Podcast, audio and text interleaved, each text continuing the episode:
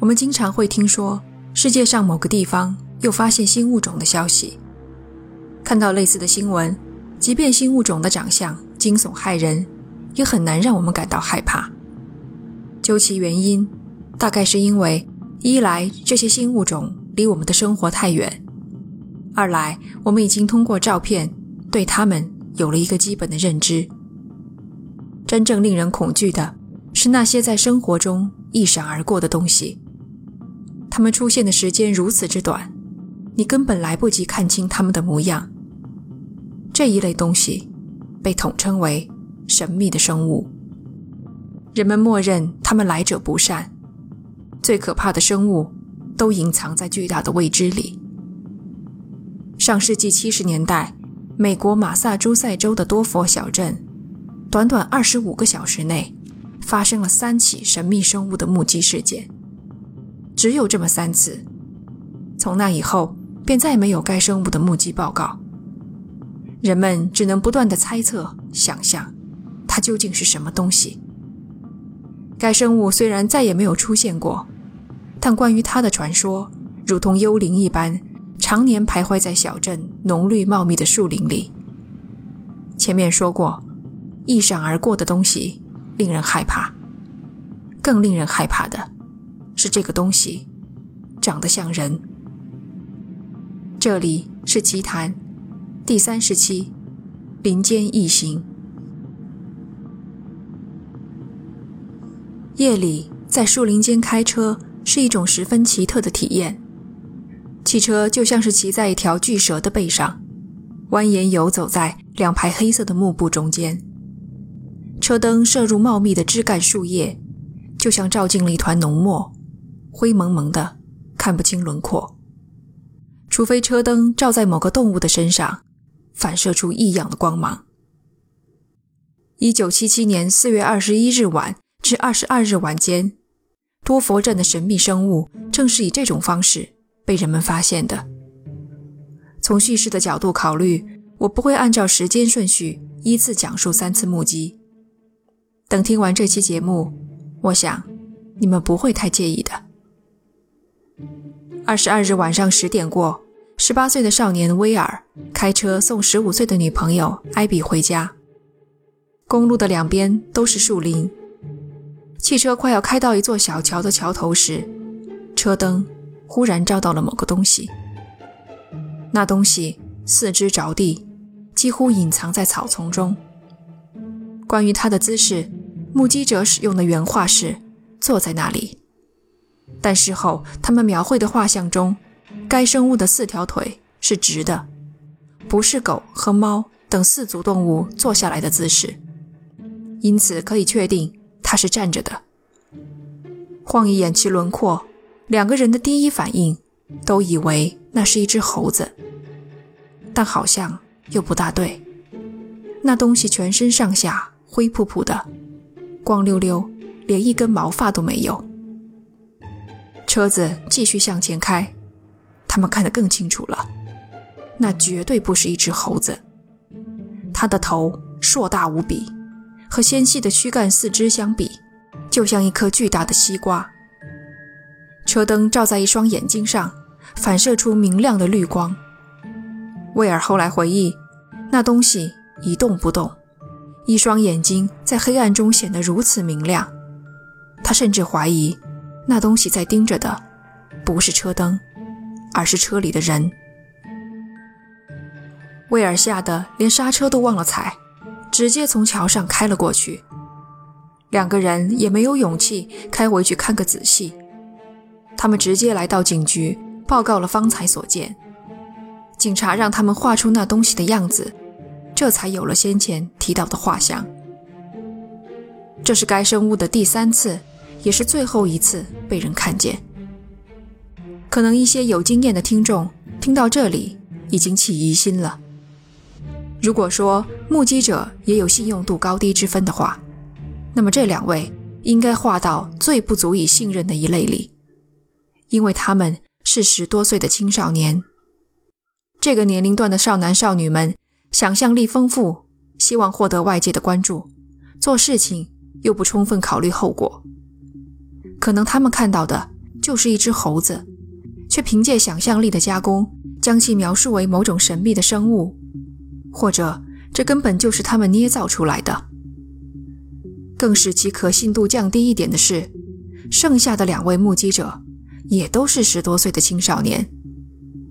这也太巧了，他们会不会是互相串通好来导演一出恶作剧呢？带着疑心，我重新翻看了当初的目击报告，结果发现，目击者之中一个名叫比尔的少年，在他描绘的画像里加了这么一句话：“我。”比尔·巴特列特对圣经发誓：“我看见了这个东西。”比尔是第一个发现者。四月二十一日晚上十点半左右，他开车载着两个朋友回家。公路旁有一段破烂低矮的石墙。忽然，他用余光瞥见石墙上有个东西在动。一开始，他以为那是只野狗。可随着车灯照在那东西身上，他立刻意识到，自己看到了一种从未见过的生物。那不是猫或狗，因为它没有尾巴，浑身上下看不到一根毛，灰白色的皮肤变生褶皱，四肢细长如木棍，手和脚都生有如同人类手指一般长长的指头，指头张开。抓住石墙顶部的石块，缓慢地爬行。它有一颗巨大的卵形头颅，和小小的身躯极不相称。脸上看不到耳朵、鼻子和嘴巴，只有一双圆如灯泡的橘红色眼睛，直直地注视着驶来的汽车。比尔形容，它就像一个婴儿的身体，安上了巨大的头颅。和极长的四肢，汽车几秒钟之内开了过去。那个生物也就只在车灯照亮的世界里存在了短短几秒的时间。车里的另两个朋友没有看到那东西，不过他们都证实，比尔脸色苍白，语无伦次，的确是大受惊吓。他不顾朋友的劝说，无论如何也不肯将车开回去。回到家后，比尔一五一十地将刚才所见告诉了父亲。难得的是，父亲没有直接否定他。也许凭着对儿子的了解，他看出来，比尔真的被吓到了。父亲带着比尔到警局报了案，并让他把自己看到的东西画下来。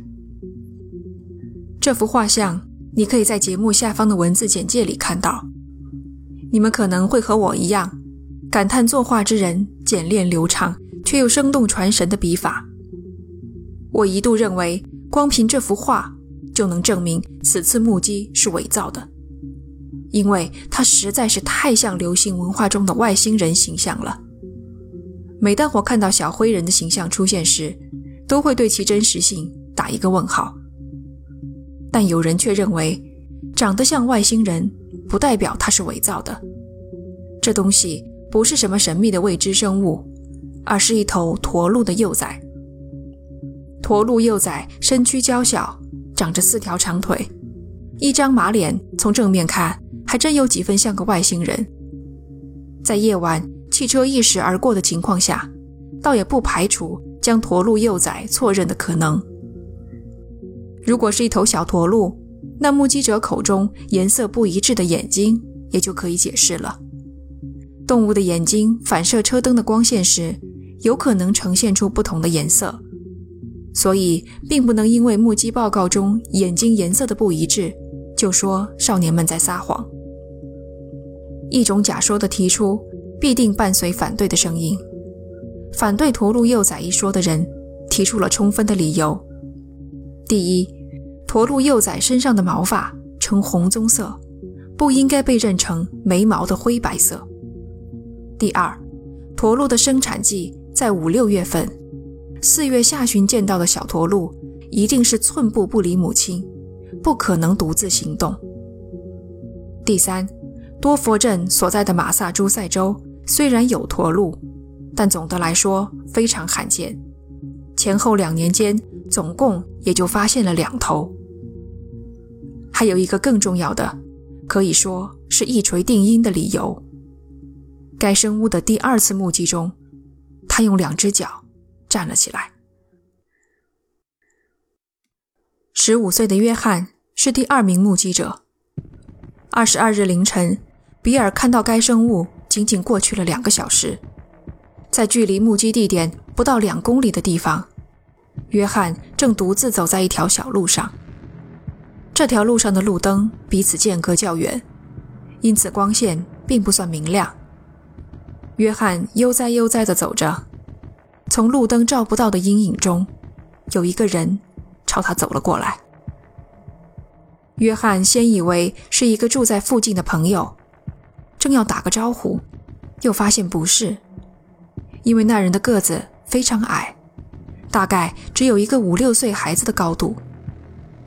树影斑驳，约翰看不清来人的长相，只看得出一个大致的轮廓。他立马发现，这人的头奇大无比，和矮小的身体。极不相称。约翰第一个想到的不是看到了神秘的生物，而是以为那是谁家跑出来的有身体缺陷的儿童。在好奇心和责任感的双重驱使下，他继续朝着那人走去，想要看个清楚。那人这时才发现约翰的存在，只见他一个转身，飞快地逃进了路边的树林中。约翰被对方突如其来的举动吓了一跳。身为一个胆气十足的十五岁少年，他想都不想就紧跟着追了上去。勇敢与作死只有一线之隔，只有事后才知道到底是哪种。黑暗中，约翰只能借着对方脚踏树叶的声音来判断去向。没过多久，他就失去了那人的踪迹。而他自己也跑得上气不接下气，便停下来调整呼吸。眼睛适应了黑暗，能隐约认得出树林中的东西了。环视四周，约翰发现自己正站在一条干涸的小溪旁。木头和落叶堆积在溪床底部，飘上来一股腐朽的气味。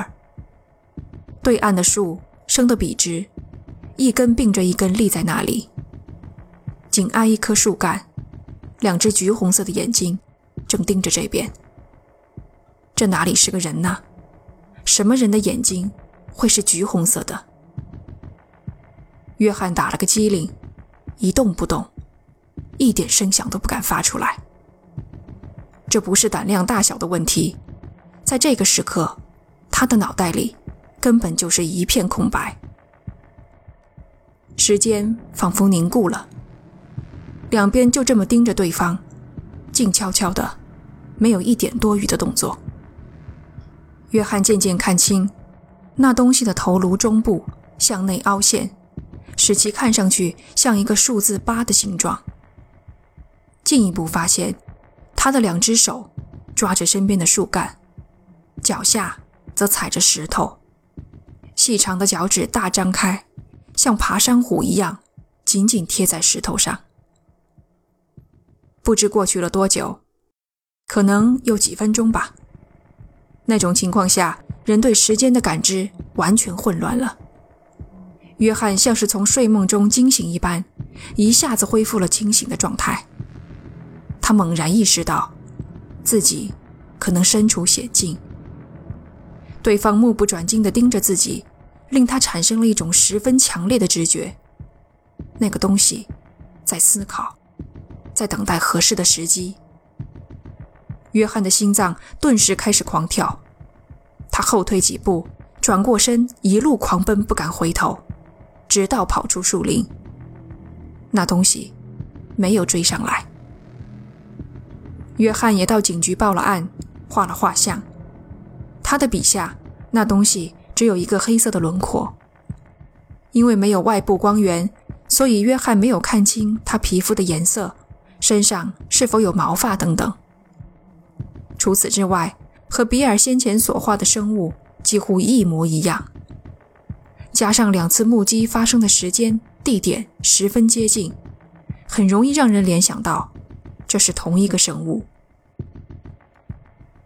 以上是该生物至今为止仅有的三次目击报告。两个星期后，警方才对外公布了这三次目击事件，同时发表了他们的看法。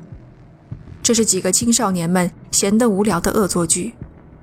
警察在周边进行了搜索，没有找到任何可疑的生物。尽管官方将之定性为一场恶作剧，然而警察局长毫不掩饰地表达了他的个人看法。据他对几个少年的了解，他们都是诚实的孩子，尤其是第一名目击者比尔，他待人真诚正直，不大可能在警察面前撒谎。比尔很有画画的天赋。难怪其他二人的画像好似信手涂鸦，他的却栩栩如生。比尔的描绘应该最接近该生物原本的模样。多佛镇发现神秘类人生物的消息迅速传遍美国，可令人惊奇的是，从那以后再也没有人看到过这个神秘的生物。通常，消息一旦公开，人们有了心理预期，容易疑神疑鬼。相关的目击报告会陡然增多，可是这样的情况没有在多佛镇出现。这个生物就这么一闪而过，不复出现。三十年后，波士顿环球报登载了一篇深度调查报告，记者采访到了第一名目击者比尔，他如今已经是一名职业画家了。这么多年来，他一直刻意回避有关那个生物的问题。不想再和他扯上关系。比尔希望人们能严肃地看待他和他的作品，而不是将他看成沉迷于神秘生物的疯子。他再也没有画过一张那东西的画像了，一则不想画，二则他的记忆已经比较模糊了。即便如此，记者再一次问到那晚的事情时，比尔依旧肯定地回答：“我绝对看到了某个东西。”他古怪至极，所有认识我的人都知道我没有捏造，我反倒是希望自己在捏造。比尔还提到了一件他隐瞒了三十年的事情。事情发生的第二年，某天他正坐在汽车里，突然听到拍打车身的声音，从窗户看出去却不见人影。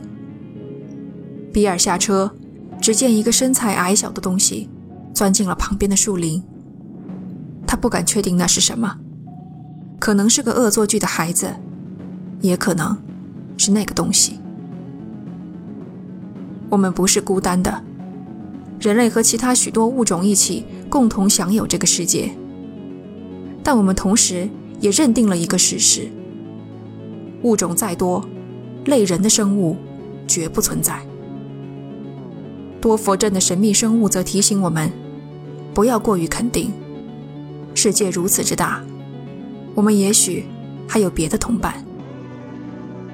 如今，大部分人都认为这不是恶作剧。那两个晚上，几名少年确实看到了某个东西。至于到底是驼鹿的幼崽、外星人，还是别的，那就无从得知了。当初有许多超自然爱好者。来到多佛镇，他们发现多佛镇在几百年前就是灵异事件的高发地。传说人们看到过马匹在林间信步，马背上坐着魔鬼。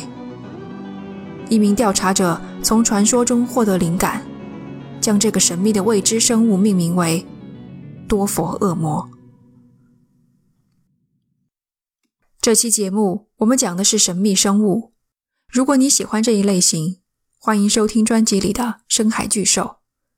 感谢你的收听，这里是奇谈，我们下期见。